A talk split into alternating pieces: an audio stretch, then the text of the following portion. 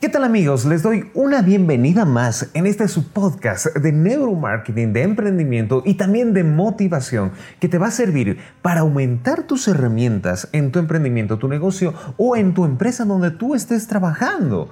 En este caso voy a hablarte de cómo puedes tú llegar a vender mucho más apelando a las emociones. Vamos por ello. Se habla un montón de lo que son las emociones, que son muy importantes de marketing. Y es cierto, es como si esto fuera algo nuevo en, en cuestión a lo que es el marketing. El problema es que las personas recién se dieron cuenta de que somos totalmente irracionales. No totalmente, somos 87% irracionales, según Jürgen Klarik, 95% irracionales, según la Universidad de Harvard eh, de Salman. Y hay diferentes eh, versiones de cuánto es el porcentaje de inconsciencia que nosotros tenemos. Pero eso queda claro, el porcentaje racional es muy bajo.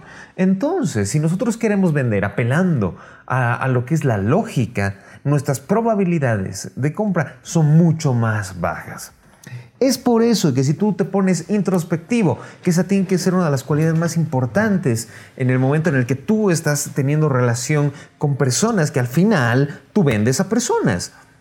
Las personas venden personas. No creo que por el momento eh, estemos vendiendo solamente a robots y que los robots tomen decisiones de compras y lo que nosotros queremos, al menos de que se basen en precios y que sean compras buscando el mejor precio con productos iguales. La idea no es ser un producto igual, no es tener, sino un valor agregado para que nuestro producto, servicio, tenga una diferencia y podamos cobrar más. Entonces, cómo nos relacionamos y cómo apelamos a las emociones de una manera adecuada. ¿Cómo podemos llegar a, tomar ejemplos de compañías muy grandes y adaptarlos a nuestra realidad? Eso vamos a hablarlo el día de hoy. Entonces, todo lo que los productos que adquirimos ya pueden ser estos por necesidad o por gusto, están ligados a nuestras emociones y a nuestro reptiliano. Si tú despiertas esto como algo importante, nuestro cerebro córtex lo que va a hacer es justificar esa compra. Te voy a dar algunos ejemplos de lo que se habla de Coca-Cola. Mira, se habla que Coca-Cola no te vende una gaseosa, te vende felicidad, te vende un sentimiento. Si tú te vas más adentro, venderte felicidad y sentimiento, puedes decir, mira, vende felicidad. Lo que en verdad significa Coca-Cola si tú te analizas desde el punto del código cultural y del, código de consumidor desde muy adentro, no solamente es felicidad, sino la unión familiar. Cuando tú ves las publicidades de Coca-Cola, te, te muestran que con Coca-Cola tu familia está unida y tus amigos están unidos. No es que al tomar Coca-Cola se van a unir, sino que te recuerda y vuelves al momento en el que cuando tú te sientas a la mesa existe una Coca-Cola ahí y te trae recuerdos y se queda la impronta de lo que es la familia o lo que son los amigos compartiendo una bebida. Eso es lo más importante. Ellos te venden una unión familiar, pertenencia, familia, que está dentro de los 10 códigos reptilianos que puedes buscarlo también. Y en algún momento vamos a hablar de estos códigos reptilianos para que te des cuenta que son los más básicos donde puedes basar tu estrategia, que es lo que mueve al impulso de compra. Si nosotros tenemos satisfechos estos eh, códigos reptilianos, obviamente entre persona y persona, que aquí viene lo interesante, van variando la importancia de cada uno y en la categoría y lo que significa para cada uno. Es por eso que el código cultural eh, de tu producto es muy importante. En cada cultura es diferente y estos repiten patrones. Es cierto, todas las personas somos distintas, pero somos iguales en contextura física y como culturas tenemos ciertos comportamientos que nos marcan. Eh, ¿Qué es lo que hace Coca-Cola? Incluye lo que es la pertenencia y la familia. ¿Cómo lo podemos adaptar nosotros? Si tu producto está relacionado con algo utilizado en tu familia, entonces es un valor muy fuerte que tú puedes utilizar. Te doy un ejemplo, hicimos una investigación para el café, donde llegamos a descubrir que en Latinoamérica en especial no nos gusta el café. Tú me dirás, Wilma, pero tú estás loco. ¿Cómo me vas a decir que no nos gusta el café. Si todo el tiempo yo lo veo en las oficinas, en la mañana yo tomo café con mi familia, lo mismo hacían eh, mis padres. Ah, aquí viene lo curioso. Lo que en verdad nos gusta a nosotros del café es la unión familiar que genera. Y el aroma del café te hace recuerdo a cuando tu abuelita te hacía un café, a cuando llegabas y olía café. Esa es la impronta más importante. Y la segunda es, el café representa la otorgación de energía para terminar tu día. ¿Cuántas veces nos escuchas que yo no puedo comenzar mi día sin mi café? Es sin el café ando como zombie. Eso es lo que pasa. Es un estimulador. Pero muy pocas veces te hablan las personas, obviamente no estamos hablando de, expertas en café, sino del común denominador de las personas, en que son la mayoría. Se comporta obviamente diferente un experto que una persona normal, ten en cuenta, son segmentos distintos cuando tú vayas a hacer tu estrategia. Entonces, esto del café agarra y, y te llama la atención, lo que va a hacer por ti es darte energía y lo que te recuerda es a tu familia única. Los verdaderos tomadores de café toman el café sin azúcar. La mayoría le pone azúcar o algún endulzante a su café. Entonces, no te gusta el sabor del café. Si te gustara, el café se toma sin azúcar. Y ese es el verdadero café, donde aprecias todos sus aromas, eh, todo su sabor, eh, todo lo que tiene, su dulzura, porque el café en sí hay varias variedades, ¿no? Pero tiene un sabor un poquito dulzón. Cuando hagas una campaña, si tú tienes un café orgánico, por ejemplo, o, de alguna categoría, ¿qué es lo que tienes que, que, buscar? Mostrarles que con este café van a tener la energía suficiente para terminar su día y hacer sus actividades. Y además te une con la familia, tu familia tomando café. Ese es un mensaje mucho más fuerte que tú puedes adaptarlo hacia como, como tu, tu pilar inicial para tu estrategia. De ahí sale la ramificación. Pero, ¿cómo nosotros podemos llegar eh, del corazón a la razón utilizando las técnicas teóricas del neuromarketing?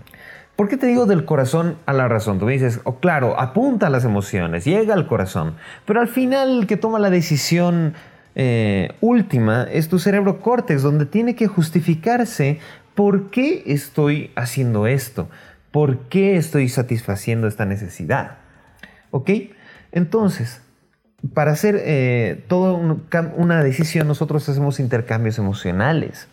Es decir, que eh, todo lo que te, te quieran vender, vender, vender, y que tus consumidores puedan justificar esa compra, debes calmar y eliminar primero su miedo y su ansiedad. ¿Y cuáles son los miedos? ¿Cuáles son las ansiedades? Tú tienes que enfocarte principalmente en la vida de tu cliente y no en tu producto. ¿Qué haces tú por él? Entiende esto. Es muy importante. ¿Qué haces tú por él? Porque a nadie le importa qué haces tú. Cuando va la gente y dice, nosotros hacemos esto, nosotros y nosotros solucionamos, ¿qué me importa lo que hacen ustedes?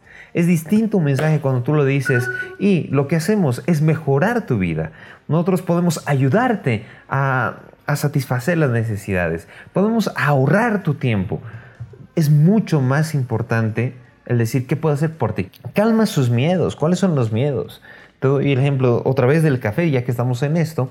El, miedo más grande es de que cuando yo tomo ese café no me dure todo el día o no pueda eh, terminar mis tareas. Entonces, si tú atacas el miedo donde le dices, mira, para que tú puedas terminar toda tu jornada laboral y estés totalmente pilas, toma este café. ¿Entiendes? No, no te estoy diciendo que tomes esa frase porque no está bien elaborada, pero sí el concepto que tienes ahí. Mejora su vida, ahorras el tiempo, les genera satisfacción, generación de satisfacción, que puede ser con el sabor o, la, compañía que tú vas a tener. Le otorgas seguridad donde le dices de que este café es eh, orgánico, que no te daña la salud, que protege, que ha sido bien elaborado para que tú puedas disfrutar de un café sin preocuparte de, una gastritis que lo haría un café eh, que se revuelve instantáneamente. Me, dejo entender, estás entendiendo, si no lo entiendes déjame un comentario para que haga algo específico de lo que es lo que puedes hacer tú por el cliente y cómo justificar cada una de estas.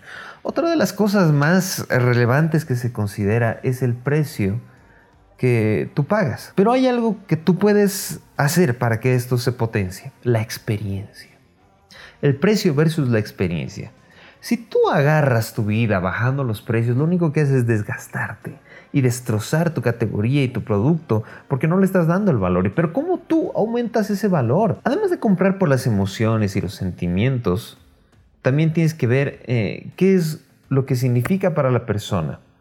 Y el precio puede ser un limitante para ti, pero no encontrar la ventaja de tu oferta, algo que sobresalga es el, precio, te limita a ti como empresa y vendedor. Tiene que ser la experiencia que tú vayas a dar. Las emociones positivas que logres evocar en tu, en tu cliente, incluso pueden hacer algunas emociones negativas, pero estas no deben ser muy seguidas, solamente eh, puede ser utilizado como una técnica, como lo hacen los seguros, lo que tú puedes llegar a perder, por eso protégelo.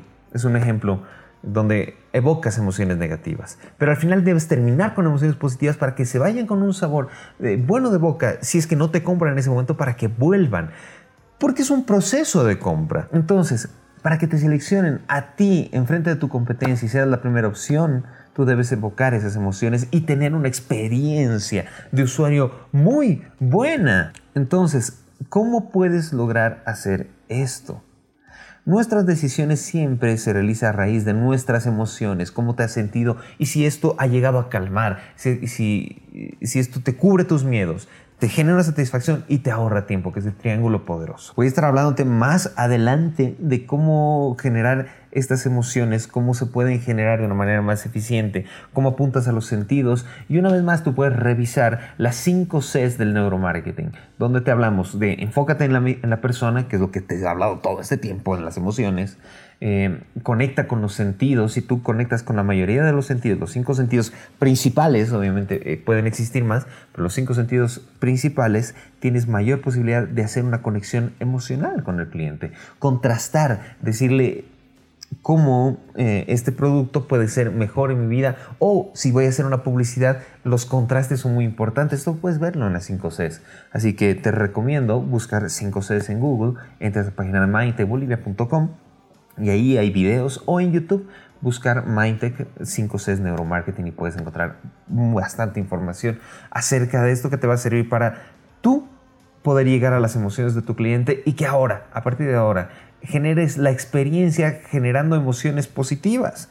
Te voy a dar técnicas más adelante, así que quédate atento en este podcast y te mando un saludo muy grande para que sigas adelante y seas un experto con todo lo que son las emociones, el neuromarketing y aumentes tus ventas con mi canal. Te invito www.wilmarvelasquez.com y en mis redes sociales como Wilmar Coach. Hasta la próxima. Suscríbete. Adiós.